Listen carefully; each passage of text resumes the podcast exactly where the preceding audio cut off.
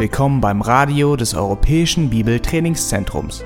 Unser Anliegen ist, dass der folgende Vortrag Sie zum Dienst für unseren Herrn Jesus Christus ermutigt. Die folgende Botschaft von Pastor John MacArthur ist für die deutschen Zuhörer von Dieter Borchmann adaptiert worden. Diese Botschaft wird mit der Genehmigung von Grace to You im EBDC Radio gesendet.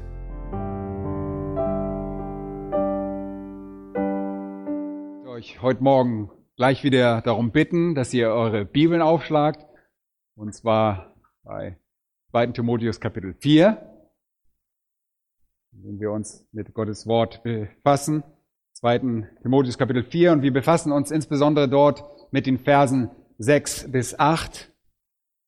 Wir nehmen uns Zeit für diese Verse, weil sie so wichtig für uns sind. Vor vielen Jahren schrieb ein amerikanischer Präsident einen interessanten Aufruf zur totalen Hingabe.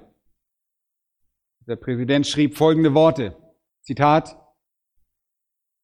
Es ist nicht der Kritiker, der wichtig ist, oder der Mann, der uns zeigt, wie der starke Mann gestrauchelt ist oder wie jemand hätte etwas besser tun können. Die Ehre gebührt demjenigen, der tatsächlich in der Arena steht, dessen Gesicht voller Staub und Schweiß und Blut ist, der sich beherzt bemüht, der Fehler macht und immer wieder das Ziel verfehlt, weil Bemühungen Fehler und Verfehlungen beinhalten. Der tatsächlich versucht, etwas zu tun, der große Begeisterung und große Hingabe kennt und sich für eine würdige Sache verausgabt. Schlimmstenfalls, falls er versagt, versagt, während er mutig genug war, es zu versuchen. Es ist weitaus besser, mutige Dinge zu wagen, glorreiche Siege zu erringen, wenn auch durch Versagen in Schach gehalten, als zu den armen Seelen zu gehören, die weder viel Freud noch viel Leid haben, weil sie in einer grauen Dämmerung leben, in der es weder Sieg noch Niederlage gibt. Zitat Ende. Offen gesagt möchte ich nicht in dieser grauen Dämmerung feststecken. Ich möchte auch wissen, was es bedeutet, große Dinge zu wagen und zu sehen, wie wir glorreiche Siege erringen können und wie glorreiche Siege zur Realität werden. Und ich glaube, der Apostel Paulus war genau so ein Mann, der sich durch solche Hingabe auszeichnete. Und er verbrachte sein Leben damit, große Dinge durch die Macht Gottes zu vollbringen.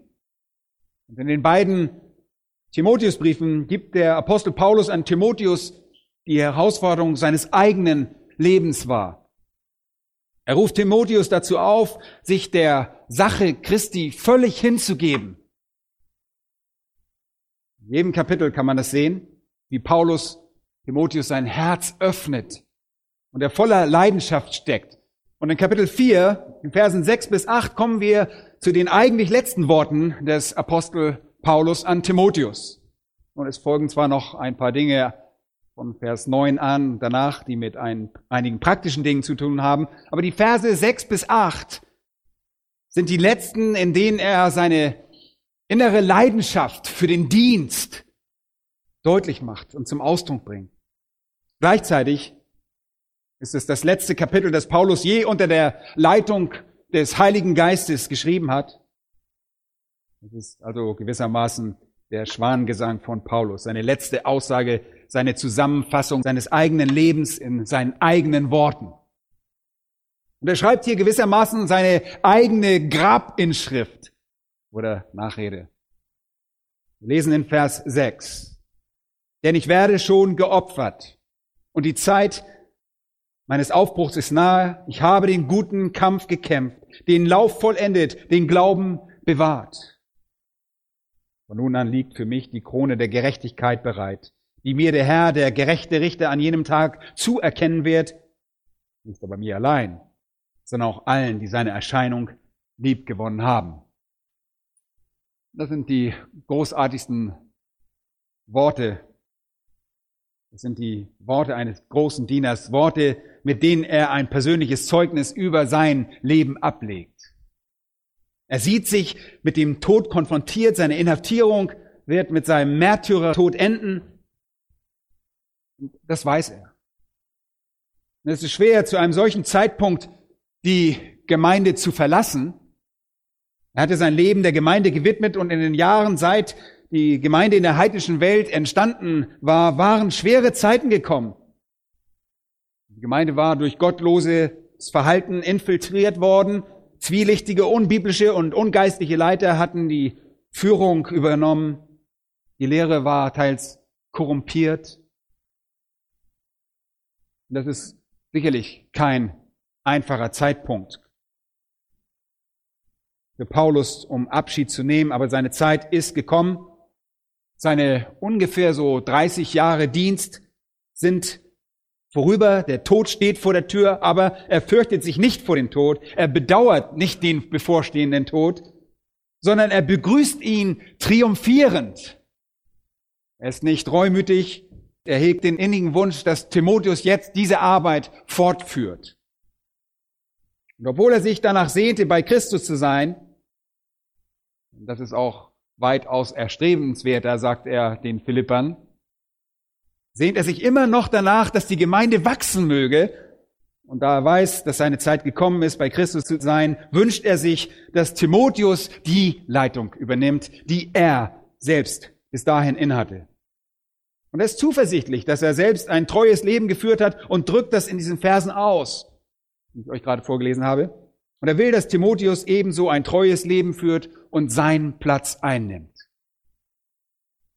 Diese Verse enthalten also sowohl einen Ton des Sieges als auch einen Unterton der, der Sorge.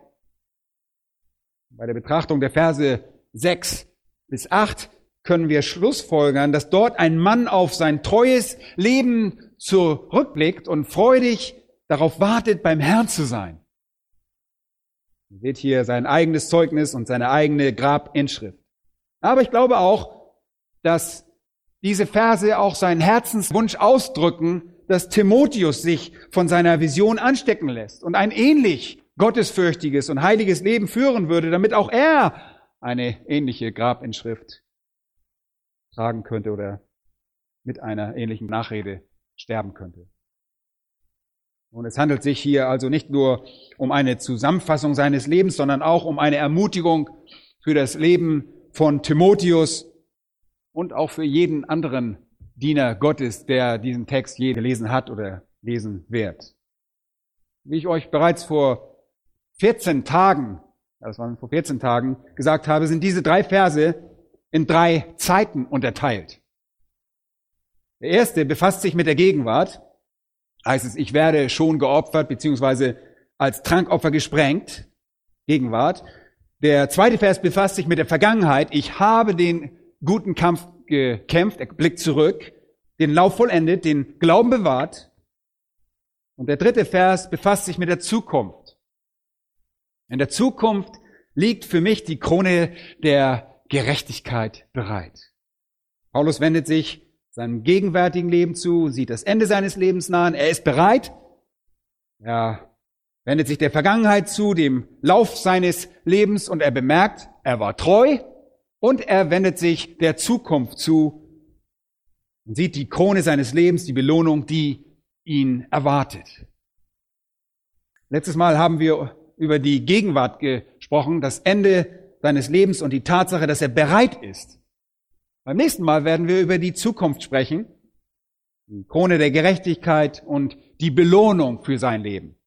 Aber heute Morgen werden wir uns mit seiner Vergangenheit beschäftigen und den Verlauf seines Lebens betrachten und auch die großartige Realität uns ansehen, dass er treu war. Zuvor aber möchte ich noch einmal auf Vers 6 zurückgehen. Als Paulus sein gegenwärtiges Leben betrachtete, konnte er sehen, dass sein Leben geopfert wurde. Und das ist wirklich eine sehr anschauliche Beschreibung. Wir haben gehört, die Grundlage dafür finden wir in 4. Mose Kapitel 15, wo Gott die Israeliten beim Einzug in das gelobte Land anwies, welche Opfer sie darbringen sollten. Er wies sie an, ihm ein umfassendes Opfer darzubringen, das aus drei Teilen bestand. Es gab ein Brandopfer, bestehend aus einem Tier, ein Speisopfer, das aus einem vermischten Feinmehl und Öl bestand, und dann schließlich ein Trankopfer, Wein, der ausgegossen wurde. Das Opfer für Gott bestand also aus drei Teilen. Zuerst wurde ein Tier geopfert, dann gab es ein Speisopfer und schließlich ein Trankopfer. Und als Paulus sagte, ich werde bereits geopfert, benutzte er den Ausdruck für Trankopfer und drückt damit aus, dass es sich dabei um den letzten Akt seines geistlichen Opfers handelte. Ich habe mein Leben bereits als lebendiges Opfer dargebracht, als Brandopfer. Ich habe bereits meine Energie, meine Zeit, meine Talente dargebracht, gewissermaßen als eine Art von Speisopfer. Und jetzt werde ich buchstäblich bei meinem Tod mein Blut als Trankopfer darbringen. Es handelt sich hier also um den letzten Teil des Opfers. Dabei ist er wirklich erwartungsvoll. Er will es nicht einmal als Tod bezeichnen. Vers 6 nennt er es Aufbruch. Und dieses Wort haben wir letztes Mal uns angeschaut. Es ist so tiefgründig. Und ich habe euch beim letzten Mal die Bedeutungsfacetten, die Semantik für dieses Wort Aufbruch aufgezeigt. Es wird für ein Tier verwendet, dass man dem Joch abnimmt. Ein Hinweis darauf, dass die Arbeit vorbei ist und dass sich das Tier jetzt ausruhen kann. Es wird für die Freilassung eines Gefangenen benutzt, dessen Ketten abgenommen werden, damit er sich jetzt bewegen kann. Und es wird benutzt, wenn die Seile eines Zeltes gelöst werden, sobald man an einer dauerhaften Behausung ankommt und es nicht länger nötig hat, ständig Zelte auf und abzubauen. Und das wird auch verwendet, wenn die Leinen eines Schiffes, die es am Dock festgehalten haben, gelöst werden. Und Paulus betrachtete sein Leben gewissermaßen so, dass er von der Erde gelöst wurde, damit er in den Hafen des Himmels segeln konnte. Er würde sich von seinen Mühen ausruhen. Er wäre frei von seinen Ketten und den Fesseln seines Lebens. Er würde nie wieder seine Zelte abbrechen müssen, weil er für immer im Haus seines Vaters leben würde.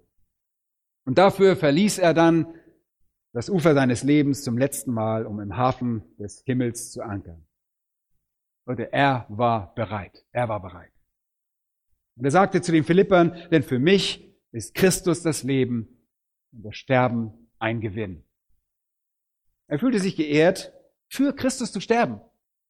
Der Tod war ein unübertreffliches Zeichen seiner Nachfolge. Oh, und er hatte zwar auch die Wunden und Narben der Nachfolge an seinem Leib, aber er war eben auch bereit, den Tod auf sich zu nehmen. So betrachtet er also die Gegenwart, sieht das Ende seines Lebens und ist einfach nur bereit. Er ist bereit. Und für unsere Lektion heute Morgen möchte ich zu Vers 7 jetzt gehen und seine Vergangenheit betrachten, den Verlauf seines Lebens, um zu sehen, dass er treu war. Ich habe den guten Kampf gekämpft, den Lauf vollendet, den Glauben bewahrt. Und wenn wir die Worte in die griechische Reihenfolge umstellen würden, dann würde es folgendermaßen lesen, den guten Kampf habe ich gekämpft, den Lauf habe ich vollendet, den Glauben habe ich bewahrt. In jedem dieser drei Sätze steht das Verb im Perfekt. Das ist eine wirklich abgeschlossene Handlung in der Vergangenheit, die dort beschrieben wird, die noch Auswirkungen auf die Gegenwart hat. Das bedeutet, das deutet darauf hin, dass er die ganze Zeit den guten Kampf gekämpft hat, dass er die ganze Zeit gelaufen hat, dass er die ganze Zeit den Glauben bewahrt hat. Nun, der große Apostel Paulus blickt auf sein Leben zurück. Wisst ihr was? Er bedauert nichts. Er bedauert nichts. Er ist nicht traurig, er hat keine Schuldgefühle, er hat nicht das Gefühl, nicht erfüllt zu sein, er hat nicht das Gefühl, nicht fertig zu sein, er sieht nicht die geringste Kleinigkeit, die er nicht getan hätte. Er tat das, wozu Gott ihn berufen hatte. Oh, wunderbar. Er tat das, wozu Gott ihn zugerüstet hatte. Er tat das, wozu ihm Gott gemäß seiner Vorsehung die Gelegenheit gab. Und deshalb verspürte er eine heilige Befriedigung, als er dem Tod entgegensah. Er sieht dem Tod triumphierend entgegen in Erinnerung an ein abgeschlossenes, vollendetes Lebenswerk. Leute, es kann wohl wirklich keine herrlichere Art und Weise, diese Welt zu verlassen, geben, als mit der Zuversicht, alles getan zu haben, wozu ihr berufen seid. Und es kann nichts Wundervolleres geben, als euer Leben im Tod hinzugeben, erfüllt von dem Gefühl, das, was Gott euch aufgetragen hat, beendet zu haben und diesen Auftrag einfach treu gewesen zu sein. So sollte es sein. So sollte man Abschied nehmen. So sollte man das Ende seines Lebens erreichen. Und jetzt könnte man an dieser Stelle einwerfen, aber wie können wir so leben? Wie ist es überhaupt möglich, so zu leben? Dass wir so eine triumphierende Freude im Angesicht des Todes erleben können. Wie kann ich so leben, dass es auf diese Art und Weise endet? Dass ich am Ende meines Lebens angekommen und sagen kann, ich habe den guten Kampf gekämpft, ich habe den Lauf vollendet, ich habe den Glauben bewahrt. Wie kann ich mein Leben mit einem solchen Triumph beenden? Nun, ihr findet die Antwort in diesen drei Sätzen, in diesem einen Vers. Ich möchte euch ein paar Dinge dazu zu bedenken geben, die euch und mir garantieren, dass wir unser Leben mit derselben triumphierenden, mit diesem Beigeschmack, mit diesem Ton beenden können, wie ein Paulus. Ich möchte euch fünf Grundsätze nennen, die für ein triumphierendes Ende notwendig sind. Und sie sind notwendig, wenn wir unser Leben so beenden wollen, wie es ein Paulus tat. Der erste Grundsatz lautet, er erkannte, dass er mitten in einem geistlichen Kampf steckte. Er erkannte, dass er mitten in einem geistlichen Kampf steckte. Bitte beachtet, dass er in Vers 7 sagt, ich habe den guten Kampf gekämpft. Und das Wort für gekämpft ist agonizomai, das Wort für Kampf. Und das Substantiv ist agon, o agona. Ich habe die Qualen des Leids ertragen, wäre eine angemessene Umschreibung. Der Begriff wird im Neuen Testament auf unterschiedliche Weise verwendet, um die unterschiedlichen Arten von Kämpfen zu beschreiben aber beinhaltet diesen Gedanken mal im Kopf. Der gemeinsame Nenner bei jeder Verwendung dieser Begriffe Agonizo oder Agona ist, dass sie übermäßige Anstrengung, wirklich übermäßige Anstrengung und Kraftaufwand bei irgendeiner Form von Wettkampf beschreiben oder Kampf. Das ist die Wurzel dieses Wortes. Es beschreibt irgendeine Form des Kampfes, irgendeine Form des Wettkampfes. Es könnte ein Boxkampf sein, es könnte ein Ringkampf oder ein Wettrennen sein. Und es wird in jeder dieser Form im Neuen Testament verwendet. Aber der grundlegende und der zugrunde liegende Gedanke dabei ist, dass es eine übermäßige Anstrengung erfordert. Bei irgendeinem dieser Wettkämpfe, bei irgendeinem dieser Konflikte muss Kampf aufgebracht werden. In 1. Korinther 9 sprach Paulus darüber ein Rennen zu laufen, um es zu gewinnen. Und ihr erinnert euch sicherlich, dass er auch über einen Boxkampf äh, sprach und sagte, ich bin nicht wie jemand, der in die Luft schlägt oder Schatten boxt. Mir ist es ernst, ich schlage meinen Gegner. Und ihr erinnert euch sicherlich, dass er in Epheser 6 davon spricht, wie wir nicht gegen Fleisch und Blut kämpfen, sondern gegen Fürstentümer und Gewalten, gegen die Herrschaften, die Weltbeherrscher der Finsternis dieser Weltzeit, die geistlichen Mächte der Bosheit in den himmlischen Regionen. Und Paulus war sich wirklich überaus bewusst, dass er sich in der Mitte in einem Kampf befand. Dass er in diesem Kampf stand. Er befand sich in einem Wettstreit. Er befand sich in einem sportlichen Wettstreit um den Sieg, dessen würde er nur durch höchste Anstrengung erzielen können. Diesen Sieg. persönlich glaube, dass auf dieser Welt tatsächlich nur die Menschen, die erfolgreich Wettkämpfe bestreiten können, auch Erfolg haben werden. Es muss einen inneren Antrieb im Herzen eines Menschen geben, der ihn zum Sieg treibt, damit sein Leben wirklich zählt. Und damit meine ich nicht, dass ihr irgendwie euch unter Druck darauf konzentriert sollt, in Konkurrenz mit irgendeinem anderen Menschen zu treten, sondern dass ihr geistlich gesehen erfolgreich sein wollt. Geistlich gesehen. Ihr müsst euer Leben als einen Kampf sehen und diesen auch aufnehmen. Wer ist der Feind? Und der Kommentator William Hendrickson schrieb über Paulus, Zitat Anfang, es war ein Kampf gegen Satan gewesen, gegen die Herrschaften und Gewalten, die Weltherrscher der Finsternis in den himmlischen Regionen, gegen jüdische und heidnische Laster und Gewalt. gegen Judaismus unter den Galatern, gegen Fanatismus unter den Thessalonichern, gegen Zwietracht, Unzucht und Rechtsstreite unter den Korinthern, gegen aufkommenden Gnostizismus unter den Ephesern und Kolossern, gegen Kämpfe außerhalb und Ängste innerhalb und nicht zuletzt gegen das Gesetz der Sünde und den Tod in seinem eigenen Herzen. Zitat Ende. Leute, es ist immer ein Kampf. Und ihr kämpft gegen euer eigenes Fleisch, gegen eure eigene Sünde, und eure eigene Unwissenheit, eure eigene Faulheit und eure falschen Prioritäten. Und ihr kämpft gegen all jene Dinge, die euch davon abhalten wollen, wirklich gute Dinge zu tun. Und nur wenn ihr erfolgreich dagegen ankämpft, ja, nur dann, wenn ihr erfolgreich dagegen ankämpft, mit dem Gefühl, euch in einem Kampf zu befinden, in einer Schlacht, die ihr gewinnen müsst, werdet ihr letztlich auch am Ende triumphieren können. Niemand, der nicht die Realität eines großen Kampfes sieht, höchste Hingabe und maximale Anstrengung erfordert, wird sich im Dienst jemals maximal anstrengen. Leute, und das gilt nicht nur für Paulus und Timotheus und für mich, sondern auch für euch. Wenn ihr begreift, dass ihr mitten in einem Kampf für die Förderung von Gottes Reich steckt, für die Förderung der Sache Christi, wenn ihr versteht, dass ihr in einem solchen Kampf steckt, und wenn ihr euch nicht größtmöglich anstrengt, dann ist das einfach eine Offenbarung des geistlichen Zustands eures gleichgültigen Herzens.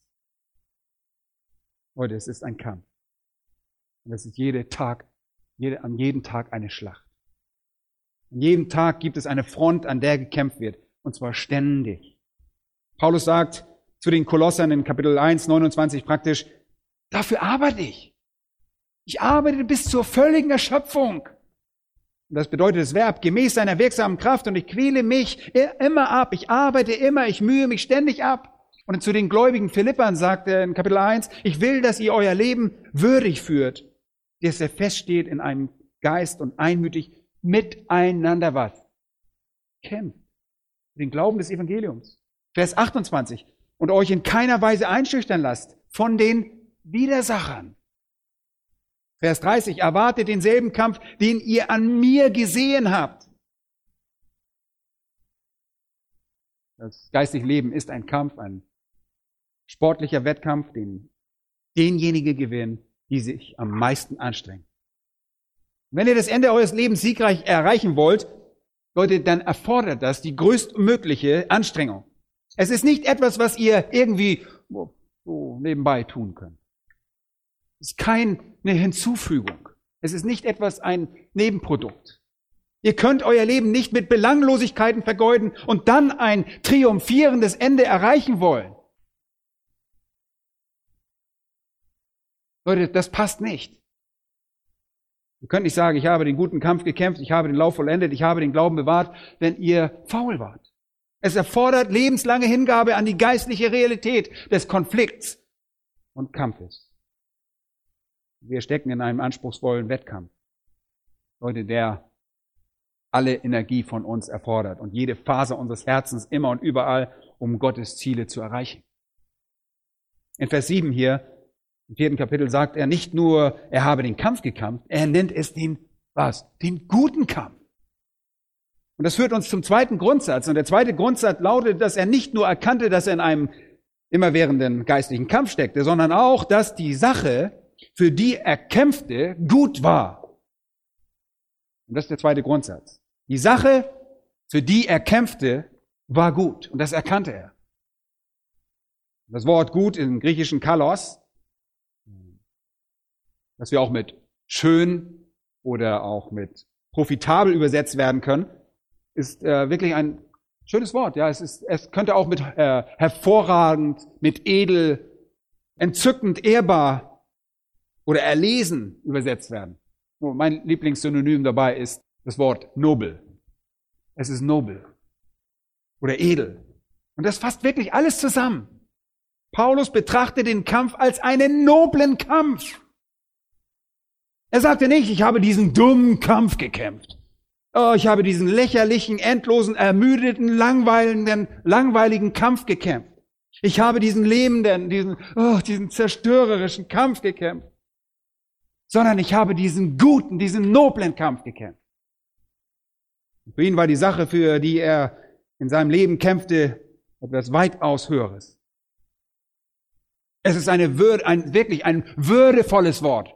Nobel und gut, edel. Es ist eine noble und gute Sache, für die wir kämpfen. Paulus an die Philipper schreibt, sagt er in Kapitel 2, 19, und ihr erinnert euch daran, gerade die Auslegung gehört, heißt es, ich aber hoffe in dem Herrn Jesus Timotheus bald zu euch zu senden, damit auch ich ermutigt werde, wenn ich erfahre, wie es um euch steht. Er wollte Timotheus nach Philippi schicken, um einen Bericht zu erhalten. Timotheus sollte zu ihm zurückkehren und Bericht erstatten. Und er sagte, denn ich habe sonst niemand von gleicher Gesinnung, der so redlich für mein Anliegen sorgen wird, denn sie suchen alle das ihre, nicht das, was Christi Jesu ist. Leute, und das deutet darauf hin, dass der Rest der Leute, die nicht nach dem Interessen Jesu streben, nicht wussten, wie gut und nobel diese Sache ist. Deshalb kämpften sie nicht. Sie wussten nicht, wie unehrenhaft ihre eigenen Interessen sind. Leute, und ich möchte euch fragen, ich möchte euch wirklich fragen, mit welchen, welchen Dingen widmet ihr euch in eurem Leben? Männer und Frauen haben ihr Leben für viele Sachen hingegeben, aber Leute, keine Sache ist so nobel und so gut wie die Sache Christi. Nichts ist so nobel und gut wie die Förderung von Gottes herrlichem Reich.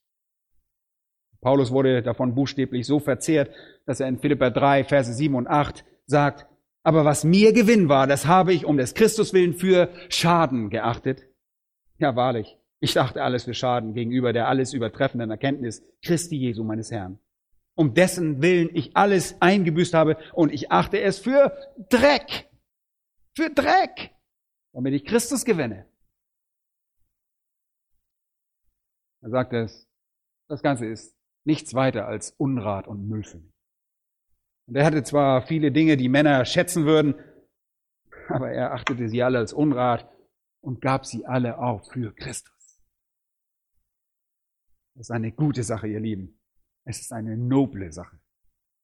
Und es gibt nichts Vergleichbares. Auch in 1. Korinther Kapitel 16 bezieht Paulus sich auf Timotheus und sagt, er arbeitet im Werk des Herrn wie ich auch. Und das ist wirklich ein wunderbarer Kommentar für sein Leben tut das Werk des Herrn. Er widmet sich seiner noblen Sache. Und in 2. Korinther 5, Vers 9, den Vers kennen wir, versöhnte Gott in Christus die Welt mit sich selbst und legte das Wort der Versöhnung in uns, sodass wir nun Botschafter für Christus sind. Was für eine wirklich gute, noble Sache. Was für eine noble Berufung. Wir sollen unser Leben also als einen Kampf betrachten. Wir sind an einem geistlichen Kampf in einem geistlichen Wettstreit beteiligt. Und wir müssen ständig auf der Hut sein. Und wir dürfen in gewissem Sinne nie ruhen in diesem Kampf. Und dennoch erhalten wir Antrieb und Auftrieb, werden ermutigt, werden buchstäblich in den Kampf katapultiert, weil er was so nobel ist. So nobel. Wir kämpfen für einen so noblen König, für eine so gute Sache. Und die Schrift sagt, wir haben eine hohe und heilige und eine himmlische Berufung. Und ich glaube wirklich, dass die Männer und Frauen, die das Ende ihres Lebens siegreich erreichen und die dem Tod so ins Angesicht sehen wie Paulus, voller Zuversicht und Triumph, diejenigen sind, die das Leben als Kampf, als guten Kampf betrachtet haben. Und das als eine Sache betrachtet haben, für die sich lohnt, alles zu geben. Und im Falle von Paulus er forderte es wirklich, großen Mut, alles aufzugeben. Aber er wandte sich einfach an den Herrn. Er wandte sich immer einfach nur an den Herrn, um, wenn er Mut brauchte. Jemand schrieb vor einigen Jahren einmal, Mut ist Angst, die gebetet hat. Finde ich sehr gut. Das ist Mut. Mut ist Angst, die gebetet hat. Und ihr übergebt eure Seele Gott zum sicheren Gewahrsam. Lebt mutig und strebt danach, was er will und sterbt, wenn nötig, für die gute Sache. Mut, der aus zuversichtlichem Glauben an Gott besteht. treibt uns dazu an, all unsere Kräfte in diesen Kampf einzusetzen. Wenn wir die Realität akzeptieren, dass wir in einem lebenslangen Kampf mit der Sünde und dem Fleisch befinden, mit der Welt, mit dem Teufel, Dämonen und den Seelen von Menschen, dann verstehen wir, Leute, dann verstehen wir wirklich, dass das absolute Hingabe erfordert. Und wenn wir sehen, dass dieser Kampf der nobelste aller Kämpfe im Universum ist, sollten wir definitiv zu dieser Hingabe fähig sein.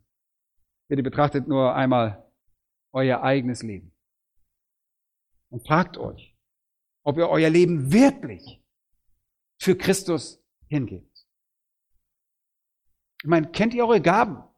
Wisst ihr, wozu Gott euch begabt hat und zugerüstet hat? Wollt ihr wirklich all eure Energie, alle eure Kräfte, eure ganze Begabung für Gott einsetzen? Eure Zeit, euer Talent? Oder vergeudet ihr euer Leben und kämpft gegeneinander statt für Gott? Und es gibt einen dritten Grundsatz, den wir im zweiten Satz von Vers 7 vorgestellt bekommen. Da sagt er, ich habe den Lauf vollendet. Ich habe den Lauf vollendet. Der dritte Grundsatz ist, dass er die Notwendigkeit erkennt, ein Abweichen vom Weg zu vermeiden, ein Abweichen vom Weg zu vermeiden und die Selbstdisziplin zu haben, auf dem richtigen Weg zu bleiben. Ich sage es nochmal. Er erkannte die Notwendigkeit, ein Abweichen vom Weg zu vermeiden und die Selbstdisziplin zu haben, auf dem richtigen Weg zu bleiben. Leute, das ist so lehrreich. Es gibt zwei Dinge, die jemanden vom richtigen Weg abbringen können. Wenn ihr den Lauf von enden wollt, müsst ihr auf dem richtigen Weg bleiben. Ihr könnt nicht in der Zeit fertig werden, die Gott euch gibt, wenn ihr irgendwo anders herumlauft. Ihr könnt es vielleicht folgendermaßen betrachten. Gott hat euch an einem bestimmten Moment in sein Reich hineingeboren. Und das ist der Moment, in dem das Rennen begann, ja? Und Gott hat einen Moment bestimmt, wann ihr in seine Gegenwart auch einzieht, wenn unser Leben zu Ende ist. Und die Zeit dazwischen ist die Zeit, die ihr habt, um das Rennen zu laufen. Und wenn ihr die Absicht habt, das Rennen zu beenden, das ihr, er euch vorgegeben hat, müsst ihr ständig auf dem richtigen Weg bleiben. Jegliche Zeit auf dem falschen Weg geht euch für das Rennen verloren. Und dann kommt euer Ende vielleicht, bevor das Rennen vorbei ist. Und das bedeutet also, wenn ihr den Lauf beenden wollt, müsst ihr die Notwendigkeit erkennen, nicht vom richtigen Weg abzuweichen und Selbstdisziplin zu haben, auf dem richtigen Weg zu bleiben. Und das ist so wichtig, aber das ist so grundlegend. Übrigens, das griechische Wort für Lauf hier ist an dieser Stelle Dramas. Es bezeichnet einen sportlichen Wettlauf. Manchmal reden wir von einem Velodrom, das Wort Drom am Ende, wir meinen damit eine Radrennbahn oder irgendeine andere Form von Drom. Und das leitet sich von diesem Wort ab und bezeichnet eine Bahn, Drom. Ja? Und ihr fragt jetzt vielleicht, wie geraten wir von dieser richtigen Bahn ab? Wie geraten wir von diesem Weg ab? Und im Allgemeinen durch zwei Dinge. Dazu bitte ich euch einmal, dass ihr Hebräer Kapitel 12 aufschlagt und die Verse 1 und 2 mit mir betrachtet. Der Schreiber des Hebräerbriefes in Kapitel 12 ermutigt uns in Vers 1 im Wettlauf des Glaubens zwei Dinge abzulegen. Hebräer 12, 1 und 2. Zuerst fordert er uns auf, jede Last abzulegen und dann die Sünde, die uns so leicht umstrickt. Und erst wenn wir das getan haben, können wir mit Ausdauer laufen in dem Kampf, der vor uns liegt. Es gibt also zwei Dinge, die uns beim Lauf aufhalten. Zwei Dinge, die Menschen von der Bahn abbringen. Das eine sind Lasten und das andere sind Sünden. Und deshalb kann es sich nicht um ein und dieselbe Sache handeln, nun, was ist eine Last? Nun, ganz, ganz einfach, es ist unnötiges Gepäck. Man läuft nicht in einem Mantel. Man läuft einen Marathon nicht im Mantel und trägt dabei sein Gepäck. Jedenfalls nicht, wenn man bei einem Leichtathletik-Wettkampf antritt. Es gibt einige Dinge, die nicht unbedingt unmoralisch sind, die nicht unbedingt unredlich sind, die aber einfach unnötig sind. Das sind die Lasten. Leute, und ich möchte ganz offen mit euch reden. Die härteste und wirklich die schwierigste Sache im Leben eines Dieners Gottes besteht darin, sein ganzes Leben auf dem Weg zu bleiben und für den Gott ihm Gaben gegeben hat, alles einzusetzen und den Gott für ihn vorgegebenen Weg beizubehalten und dabei nicht auf allerlei unnötige Lasten auf sich zu nehmen. Dinge, die uns ständig ablenken. Und es ist ein Kampf, wirklich, glaub mir, das ist ein bitterer Kampf. Auch für mich ist ein echter Kampf, weil ich dazu neige, Dinge anzusammeln, die mich von meinem eigenen Dienst ablenken wollen. So viele tolle Dinge, die man sich anschaffen kann, mit denen man sich beschäftigt. Ich muss in meinem Herzen immer wieder Pause machen und mich auf die Erkenntnis Gottes ausrichten, dass Gott mir Gaben gegeben hat und mich berufen hat, zu predigen und sein Wort zu lehren. Das ist, was er von mir erwartet. Statt allerlei anderen Geschäften und anderen Dingen nachzugehen. Leute, das ist einfach Ballast, in dem man sich verzetteln kann. Und ich weiß, was Gott von mir persönlich erwartet. Das weiß ich.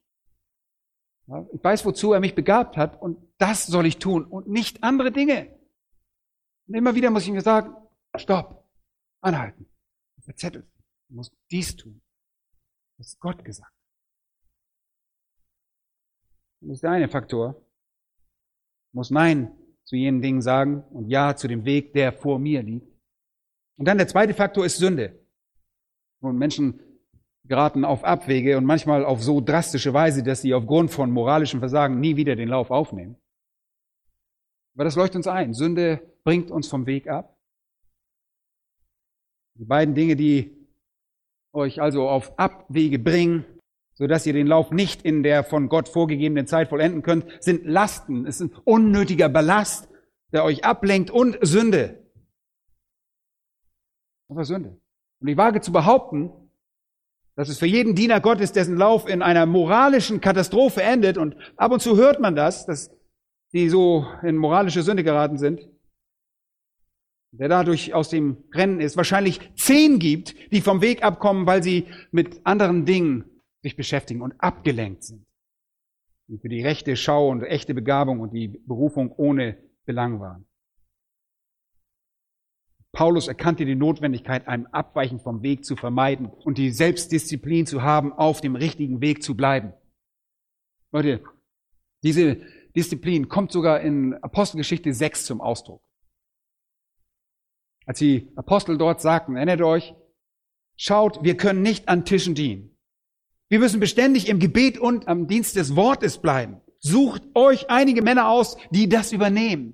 Die Versorgung der Witwen. Erinnert euch an die Dinge in Apostelgeschichte 6. Und das ist nur ein Beispiel für einen klaren Fokus, für eine klare Sicht dafür, was er tun sollte, niemals vom richtigen Weg abzuweichen. Und dann Apostelgeschichte 20 bringt der Apostel Paulus seine Art von Fokus zum Ausdruck, als er beginnt in Vers 22 sagte, und siehe, jetzt reise ich gebunden im Geist nach Jerusalem, ohne zu wissen, was mir dort begegnen wird, außer dass der Heilige Geist von Stadt zu Stadt Zeugnis gibt und sagt, dass Fesseln und Bedrängnis auf mich warten. Ich weiß lediglich, dass mich dort Fesseln erwarten. Das weiß er. Aber mein Leben ist mir auch selbst nicht teuer, wenn es gilt, meinen Lauf zu vollenden, sagt er. Und genau darum geht es. Ich bleibe auf dem richtigen Weg. Ketten und Fesseln sind mir egal. Das Gefängnis ist mir egal. Der Tod ist mir egal, sagt er. Ich werde nichts von all den anderen Dingen tun, die nichts mit meiner Berufung durch Gott zu tun haben. Leute, wenn ein Mensch, ob Mann oder Frau, einen klaren Fokus und ein reines Leben bewahren, dann kann er den Lauf vollenden. Dann kann dieser Mensch den Lauf vollenden. Wisst ihr, welche Gnadengaben ihr habt? Wozu Gott euch befähigt hat? Wisst ihr, wie ihr Gott in seiner Gemeinde dienen könnt?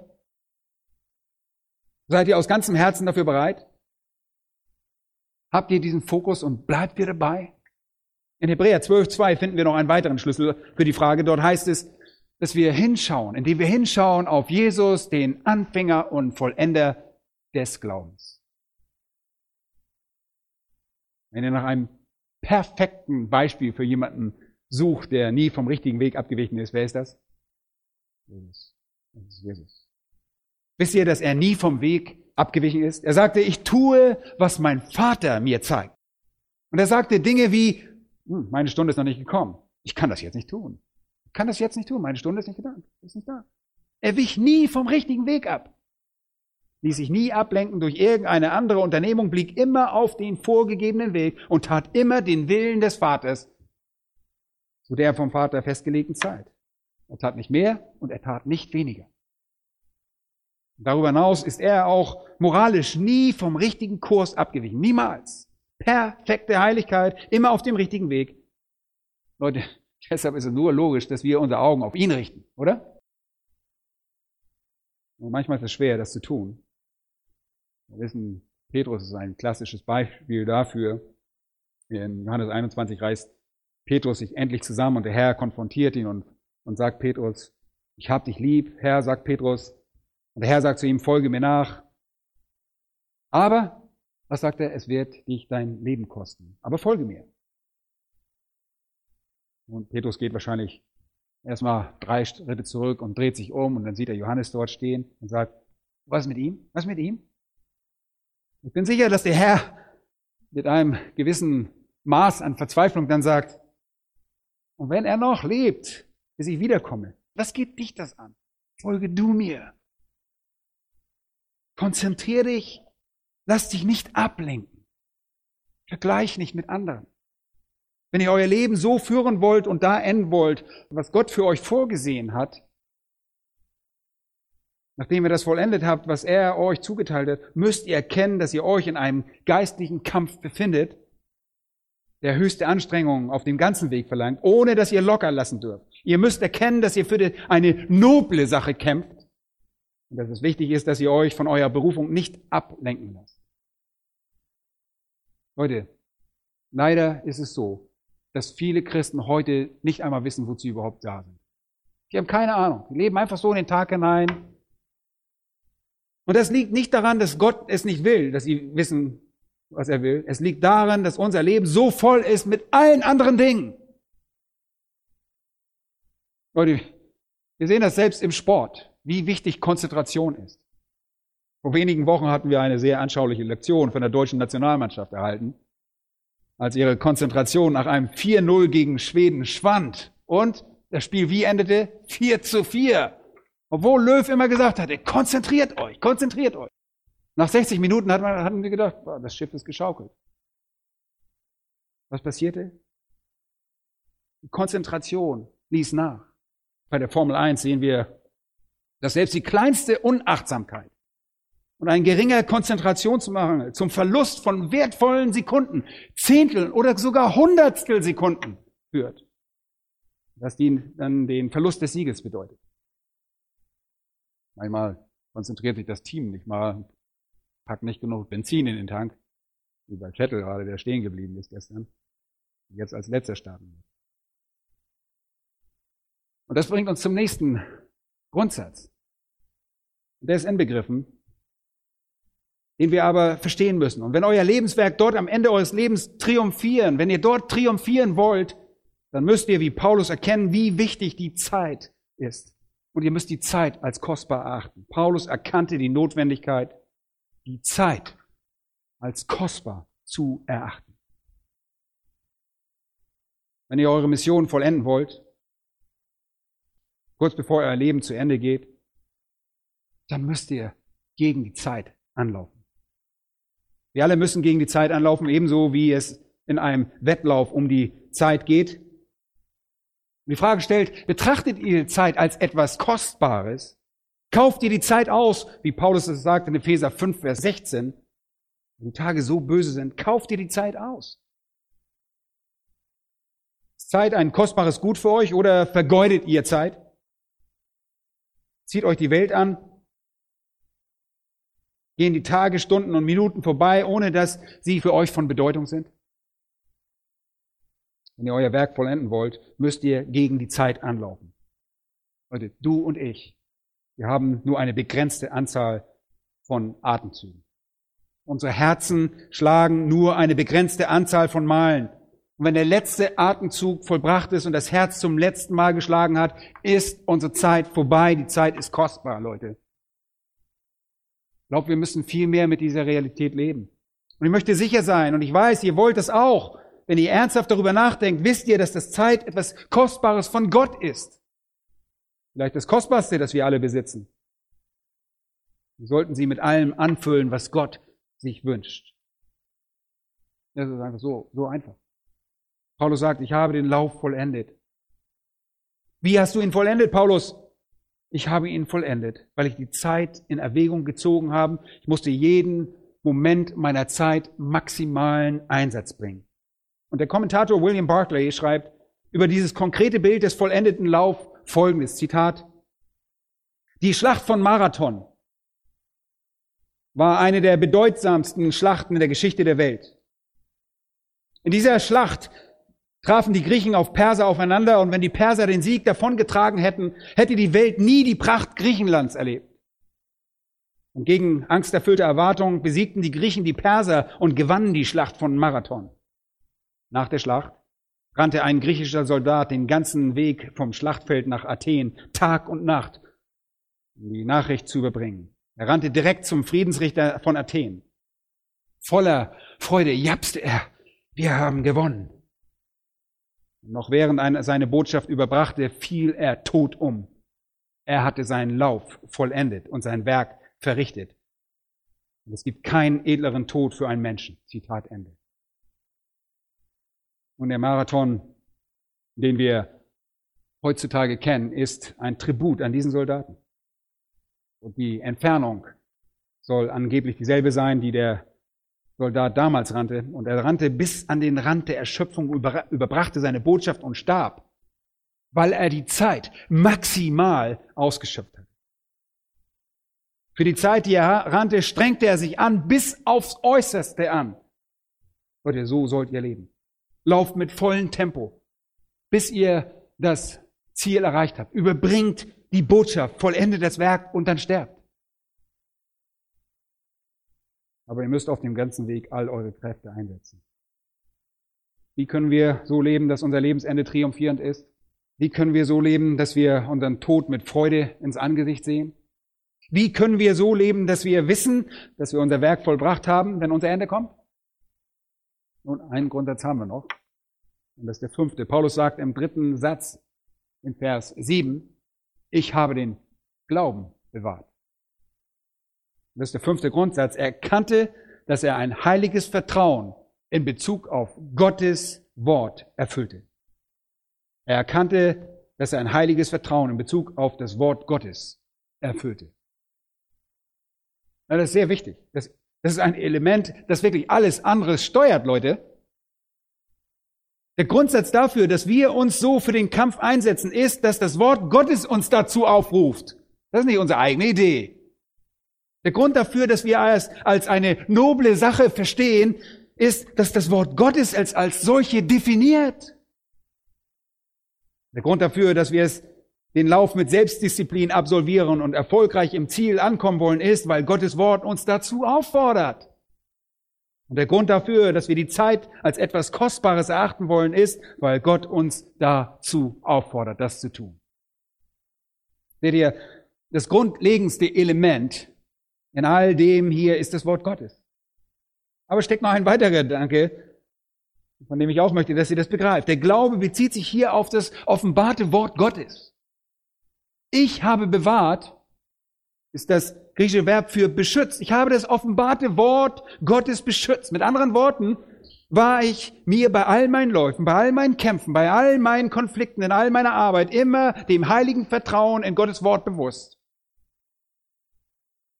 War mir immer bewusst, es zu folgen, es zu verkündigen und es nie in irgendeiner Weise zu kompromittieren. Dieses Bewusstsein muss da sein. In 1. Timotheus 6, 20 sagt Paulus, O Timotheus, bewahre das anvertraute Gut. Bewahre es denn zu dieser fälschlich sogenannten Erkenntnis haben sich etliche bekannt und darüber das Glaubensziel verfehlt. Tu das nicht. Tu das nicht, Timotheus. In 2. Timotheus 1,14 lesen wir, dieses edle, anvertraute Gut bewahre durch den Heiligen Geist, der in uns wohnt. Der treue Diener des Herrn wird während seiner Bemühungen sein ganzes Leben lang, das ganze Leben lang, das heilige Wort bewahren. Er wird für den Glauben kämpfen, und zwar den Glauben, der den Heiligen ein für alle Mal übergeben worden ist, wie wir in Judas 3 gelesen haben.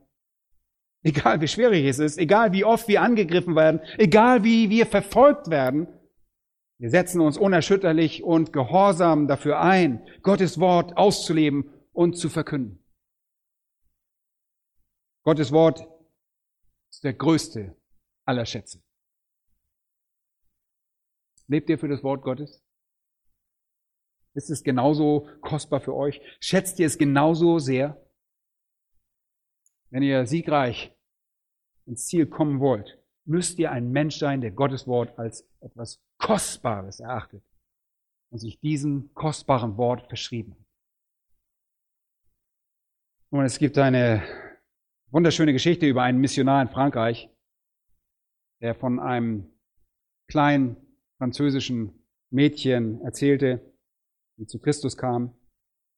Sie war von der Geburt an blind und konnte Blindenschrift lesen und deshalb besorgte ihr jemand das Markus Evangelium in Blindenschrift. Und sie war so angetan von Gottes Wort, dass sie es ständig las. Das heißt von ihr, dass sie schließlich Hornhaut an den Händen, an den Fingerspitzen bekam und deshalb nie mehr lesen konnte, weil ihre Finger nicht mehr sensibel genug waren. Und das fast Unglaubliche dabei war, dass sie in ihren Bestrebungen zum Wort Gottes zurückzukehren, die Haut ihrer Fingerkuppen abschnitt, in der Hoffnung, ihre Finger würden danach wieder etwas sensibler werden. Aber genau das Gegenteil geschah. Ihre Finger vernarbten dauerhaft. Sie konnte nicht mehr lesen.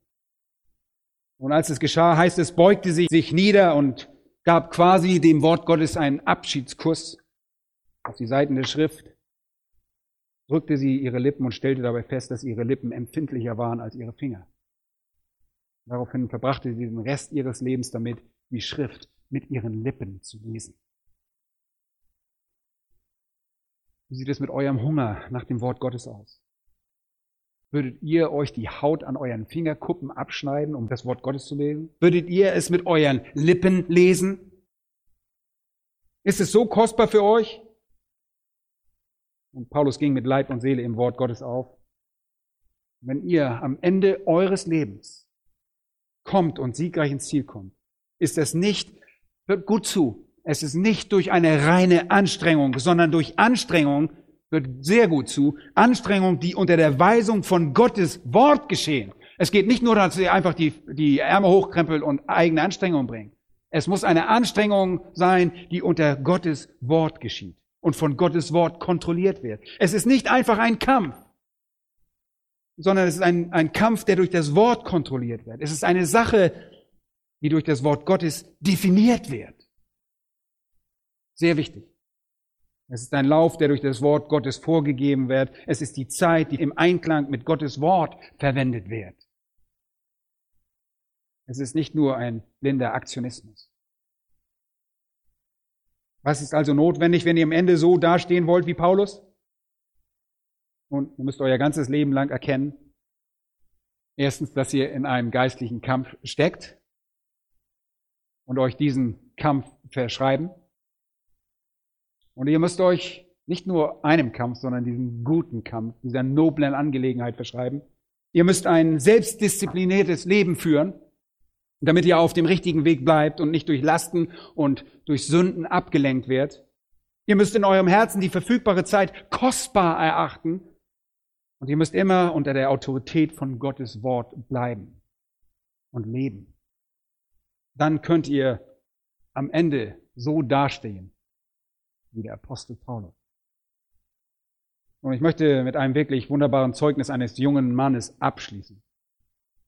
Im Jahr 1904 schloss ein junger Mann die Oberschule in Chicago, Illinois ab. Und er gehörte zu der Moody Church, der Moody Gemeinde. Und sein Pastor war der bekannte R.A. Torrey. Dieser Mann, dieser junge Mann hieß William Borden und wurde bekannt, weil er der Erbe des Borden Molkereivermögens war. Schon 1904 war er schon millionenschwer. Als er die Schule abschloss, schenkten seine Eltern ihm eine Kreuzfahrt rund um die Welt. Diese führte ihn nach Hongkong, durch ganz Asien, nach Ägypten, den Nahen Osten und Europa, wo er dann auch die Hauptstädte Europas besuchte. Nach und nach veränderte sich der Ton seiner Briefe, die er nach Hause sandte. Er war zunehmend von Leidenschaft und Mitgefühl für die verlorenen Seelen erfüllt und wollte ihnen helfen. Er hatte Millionen Menschen gesehen, die Christus nicht kannten. In einem Brief hieß es, Mutter, ich glaube, Gott hat mich zum Missionar berufen. In einem anderen Brief schrieb er, ich bin sicher, dass Gott mich ruft. Ich werde ihm mein Leben geben und mich auf das Missionsfeld vorbereiten. Das entsprach überhaupt nicht dem Plan der Familie. Er war der begabteste von allen Kindern. Er war derjenige, den sie auserkoren hatte, das Familienunternehmen zu übernehmen. Aber nach der Kreuzfahrt kehrte er nach Hause zurück und verbrachte vier Jahre der Universität von Yale, um sich auf den Einsatz für das Missionsfeld vorzubereiten. Danach ging er noch drei weitere Jahre auf ein Predigerseminar, um sich noch mehr vorzubereiten. Sieben Jahre Training. Während seiner Zeit an der Universität und am Seminar gab er sein Vermögen weg. Als er sich darauf vorbereitete, in das Missionsfeld auszuziehen, nahm er seine Bibel, schlug die Rückseite auf und schrieb dort zwei Worte nieder. Keine Reserven. Mit anderen Worten, ich habe nichts außer Vertrauen. Ich werde dem Herrn absolutes Vertrauen geben, dass Gott meine Bedürfnisse stillen wird. Keine Reserven. Und er wollte allein im Glauben leben. Und er begann zu beten, wo Gott ihn haben wollte. Und sein Herz fühlte sich nach China hingezogen. Also beschloss er, dass Gott ihn nach China berufen habe und insbesondere zu einer Gruppe von Muslimen, die dort lebten. Er verkündigte seiner Familie, dass er gehen würde. Und zwar recht bald. Kurz vor seiner Abreise wurde sein Vater sehr krank, sogar todkrank. Darauf kam seine Familie zu ihm und sagte, du kannst nicht gehen, das ist unmöglich. Wir flehen dich an, du musst hier bleiben. Du bist der Einzige, der das Familienunternehmen führen kann. In der Zwischenzeit waren natürlich sieben Jahre vergangen und er war ein reifer junger Mann geworden. Sie sagten, wir geben dir das Büro deines Vaters. Wir geben dir so viel Geld, wie du willst. Was immer du willst. Und sie versprachen ihm Autos und alles, was so einem jungen Mann gefällt und was sich ein junger Mann erträumt. Und seine Brüder und Schwestern kamen zu ihm und sprachen auf ihn ein denn sie waren alle in gewisser Weise abhängig von weiteren Erfolg des Unternehmens. In seiner Biografie heißt es, er hätte gesagt, ich kann das nicht tun. Ich habe mein Leben hingegeben. Und er schlug wieder die Rückseite seiner Bibel auf und schrieb zwei weitere Wörter hinein. Kein Rückzug. Keine Reserven und kein Rückzug. Er sagte, Gott hat mich berufen und ich gehe. Und er segelte nach China. Auf dem Weg durch das Mittelmeer, von der Ostküste der Vereinigten Staaten ausgehend, hielt er in Ägypten an. Er war schon einmal dort gewesen. Während seines Aufenthalts in Ägypten zog er sich eine Hirnhautentzündung zu und war innerhalb eines Monats tot. Er kam nie nach China, erreichte nie irgendein Missionsfeld und wurde nie ein Missionar. All die Vorbereitungen, all die Anstrengungen und er starb. Als man nach seinem Tod seine Bibel fand, schlugen die Menschen, diejenigen, die wieder auf, das hintere Einbandblatt äh, schlug man auf und man fand dort Folgendes. Keine Reserven, kein Rückzug. Und kurz vor seinem Tod schrieb er keine Reue. Keine Reue. Er kam nie an, aber er lebte sein Leben voller Hingabe für Christus, den er liebte. Und wenn das das Ende sein sollte, dann war das Gottes Entscheidung. Keine Reue. Leute, das ist die einzige Art und Weise, euer Leben zu beenden. Ohne Reue.